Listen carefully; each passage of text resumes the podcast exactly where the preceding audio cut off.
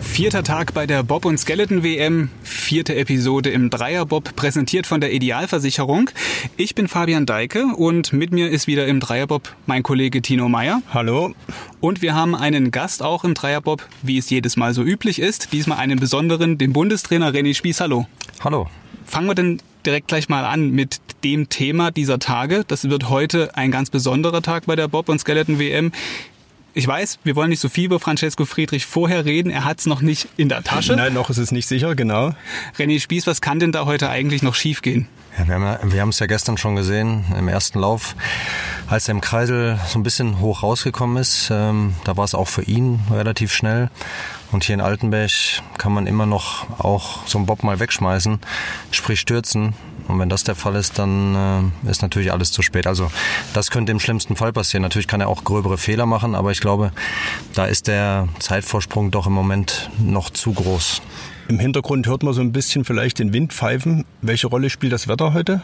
Ich glaube jetzt nicht so eine, so eine große Rolle, weil der Startbereich ja überdacht ist, eigentlich relativ windgeschützt. Von daher glaube ich, spielt das jetzt keine große Rolle. Vielleicht noch mal ganz kurz zur Einordnung des Sportlichen. Also wir haben jetzt 0,94 Sekunden Vorsprung, also knapp eine Sekunde Vorsprung. Und was kommt danach, Tino, wenn du einfach kurz dieses Klassement einordnest? Was man schon ziemlich sicher sagen können, kann, dass es einen deutschen Sieg geben wird, weil auf den ersten vier Plätzen liegen äh, die vier deutschen Schlitten. Francesco Friedrich vorne mit einer Sekunde knapp Vorsprung, dahinter kommt Nico Walter, danach äh, Johannes Lochner und auf Platz vier der Juniorenweltmeister Richard Oelsner. Und dann kommt erstmal wieder eine Weile nichts und dann kommt der Rest der Welt sozusagen, wenn man es etwas überspitzen will. René, du wirst wahrscheinlich widersprechen, aber zwei Medaillen sollten doch fast sicher sein oder nicht sogar doch schon alle drei? Also Medaillen sind, denke ich, sicher, weil wir hier in Altenberg auf einer Heimbahn sind. Also da müsste schon, da müsste schon sehr, sehr viel passieren. Ähm, natürlich ist es so, wenn Franz keine Riesenfehler macht und nicht stürzt, dann wird er auch gewinnen.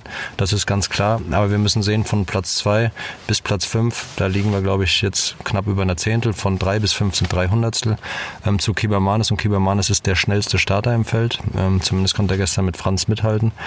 Und äh, da ist es auch noch so, dass Kibermanes auch noch auf zwei vor, vorfahren kann. Und deshalb ähm, muss die Schlacht jetzt erst geschlagen werden, auch heute. Ich finde das schon ziemlich beachtlich. Ihr habt jetzt nach Hälfte der Läufe, also zwei Läufe sind absolviert, ähm, vier Schlitten da vorne drin. Du bist seit 2016 Bundestrainer. Ich weiß, es ist vielleicht, du wirst mir dein Geheimnis jetzt nicht verraten, aber so ein bisschen, was machst du anders als, als es vorher vielleicht war? Ich glaube, dass es ganz, ganz wichtig ist in so einer Sportart, dass man alle Parteien zusammenführt. Ähm, wir haben eine sehr materialbezogene Sportart. Das heißt, das Material ist sehr, sehr wichtig und da haben wir Partner im Boot gehabt. Ähm, natürlich unseren Hauptpartner FES, die Forschungs- und Entwicklungsstelle in Berlin, die die Bobs bauen. Aber wir haben auch schon andere ähm, Partner, wie den Österreicher Wallner drin gehabt, haben jetzt über Nico Walter oder Nico Walter hat sich einen äh, Stampferschlitten geholt. Ich glaube, dass man viel moderieren muss, dass man das alles unter einen Hut halten muss, ohne dass der Kessel explodiert. Und ähm, ich glaube, das ist vielleicht eine Sache, die ich so ein bisschen anders mache ähm, als Christoph Lang, aber als mein Vorgänger zum Beispiel. Aber dafür hat der natürlich auch wieder in anderen Bereichen viele Stärken gehabt. Und deshalb ist diese Frage für mich immer so ein bisschen schwer zu beantworten. Aber ich glaube, dass ich versuche, ganz viel zu moderieren zwischen den Parteien in der Mannschaft. Wie groß sind denn die Rivalitäten zwischen den vier Standorten, die es in Deutschland gibt? Natürlich ähm, gibt es diese Rivalität. Ich würde sagen, ich glaube, dass wir das ähm, in den letzten Jahren auch, auch, auch mit Christoph Langen zusammen sehr gut, sehr gut aufgestellt haben. Ich glaube, dass gerade im Nachwuchsbereich sehr, sehr eng zusammengearbeitet wird zwischen diesen Stützpunkten.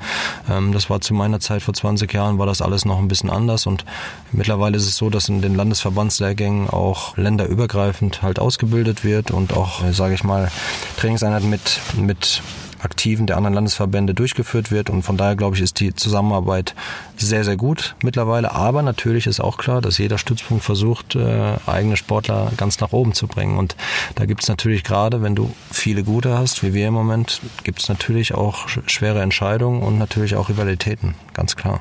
Kommen wir vielleicht direkt mal zu so einem Nachwuchssportler, der es geschafft hat oder die es geschafft hat, jetzt ganz nach vorne mitzufahren. Gestern ist ja auch schon die Entscheidung bei den Frauen gewesen. Da haben wir eine Silbermedaille gefeiert, die wir so gar nicht auf dem Zettel hatten. Muss man sich den Namen Kim Kalicki jetzt merken? Ja, ich glaube, dass wir uns Kim Kalicki merken müssen und Laura Nolde. Das sind so die beiden Jungen. Die ist am Freitag noch gestürzt, muss man dazu sagen, was auch wieder zeigt, wie schwierig die Bahn hier ist. Aber sie war immerhin deutsche Meisterin hier auch auf der Bahn, ne? Genau, sie war eigentlich die schnellste Frau hier auf der Bahn. Das äh, muss man auch ganz klar sagen. Und hat natürlich auch eine sehr gute Weltcup-Saison. Also Kim Kalicki hat ja auch äh, schon zwei Weltcups in der Classic gefahren, jeweils mit dem Podium. Das war super. Und die Laura Nolde auch. Die ganze Rückserie eigentlich auf dem Podium gestanden. Und das sind, glaube ich, so die beiden, die jetzt nach Mariama und nach Steffi ähm, nachrücken werden. Und die Namen sollte man sich merken, denke ich, ja. Mariama ist Mariama Yamanka, die Olympiasiegerin, Steffi, Steffi Schneider, Gesamtweltcupsiegerin. Die beiden sind gestern ohne Medaille geblieben, sind Vierte und Fünfte geworden. Ist das fast noch die größere Überraschung, dass die beide ohne Medaille nach Hause fahren müssen? Ja, das ist schon eine Überraschung. Also ähm, ich hatte zumindest eine ganz klar auf dem Treppchen gesehen, Humphreys, Kelly Humphreys aus den USA ähm, war die große Favoritin, Favoritin für uns alle, aber auf zwei und drei haben, haben wir uns schon gesehen. Dementsprechend halt auch, auch eine etablierte, nachdem Laura ausgefallen ist. Und das ist schon überraschend, aber ich glaube, das ist auch, wenn man das jetzt mal ganz nüchtern betrachtet, ganz normal, weil die Jungen jetzt von unten drücken. Ähm, die Etablierten können auch zählen. Es sind dann aus zwei sind jetzt vier geworden innerhalb von einem Jahr und am Ende gehen drei nach Olympia. Das heißt, eine schafft es nicht. Dann ist noch die Heim-WM dazugekommen. Also der Druck war jetzt enorm in der, in der Rückrunde, also in der zweiten Hälfte des Weltcups. Und dann kam noch der Druck der Heim-WM dazu. Und ja, das war einfach so, dass das wahrscheinlich für beide in diesem Jahr ein bisschen zu viel war. Aber auch da werden sie wieder raus lernen und werden auch gesteckt zurückkommen. Und äh, zeigt auch, dass deutsche Erfolge keine Selbstläufer sind, auch wenn man in den letzten Jahren, speziell auch seit Olympia, drei von drei Olympiasiegen eingefahren, letztes Jahr bei der WM alle Titel geholt, dass das immer wieder hart erkämpfte Erfolge sind. Ich weiß ja auch, wie die Stimmen dann sind. Das sieht manchmal ganz leicht aus. Aber ähm, selbst wenn du hierhin gehst, haben wir es ja gesehen bei den Frauen, dass es nicht immer klappt. Und ich muss sagen, ich war gestern echt angespannt. Ähm, ob das dann auch alles so funktioniert, wir wissen dann schon, was, was wir für ein Potenzial haben. Aber ob die das dann genau dort abrufen zu dem Tag, das ist halt nicht immer so selbstverständlich. Und nochmal ja, weiterführen Richtung 22 macht das natürlich auch was mit dem Unterbewusstsein, wenn du ähm, über Jahre da dominierst. Selbst wenn die vom Typ natürlich überhaupt nicht abheben, da ist keiner dabei, der abhebt.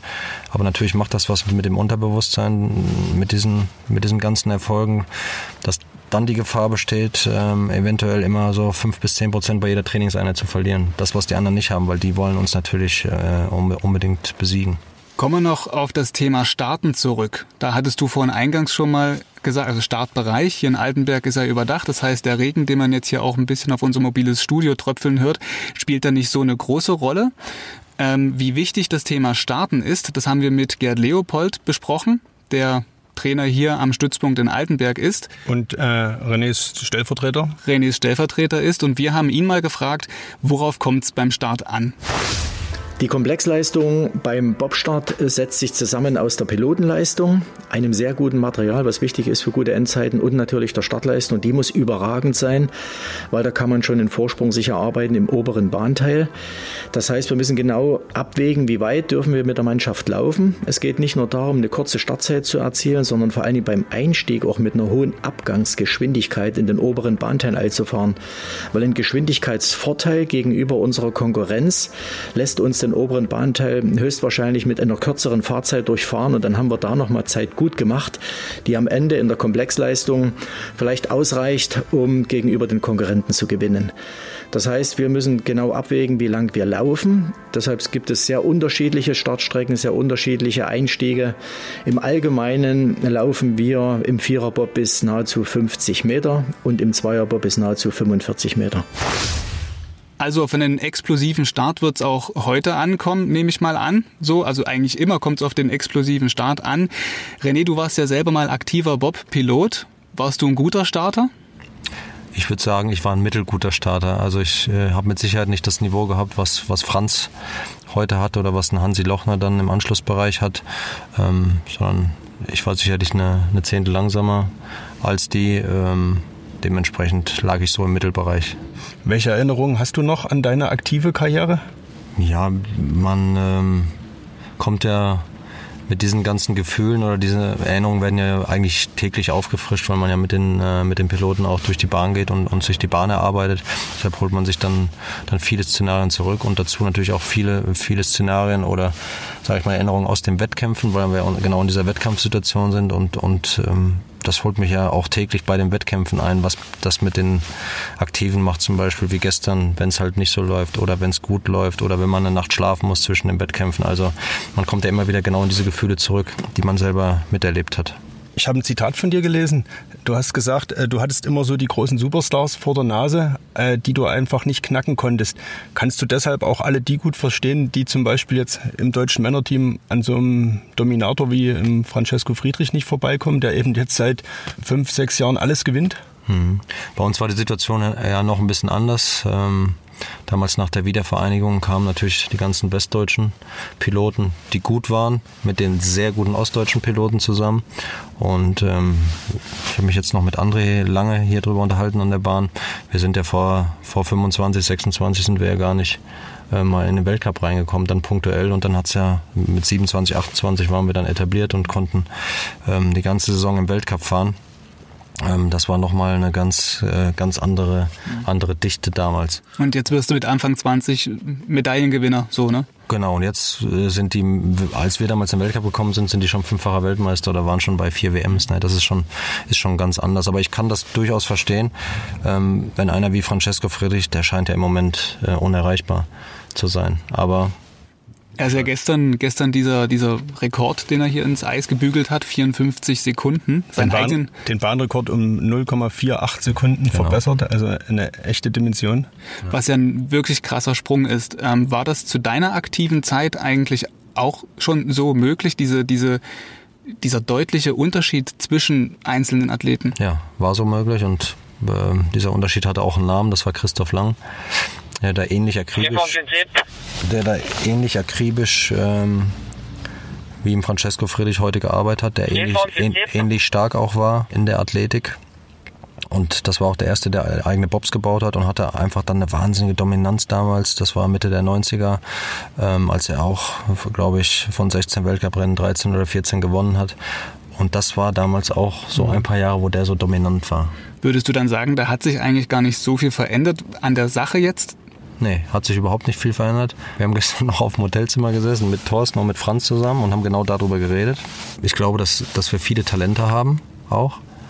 Aber Franz arbeitet einfach in allen Bereichen viel akribischer als die anderen. Der arbeitet noch mehr und noch mehr. Da, wo die anderen dann ins Hotelzimmer gehen abends, dann arbeitet er noch an Sachen und nimmt sich noch irgend, irgendwelche Themen vor, die er abarbeiten will, genauso wie mit den ganzen Fahrten, die er macht.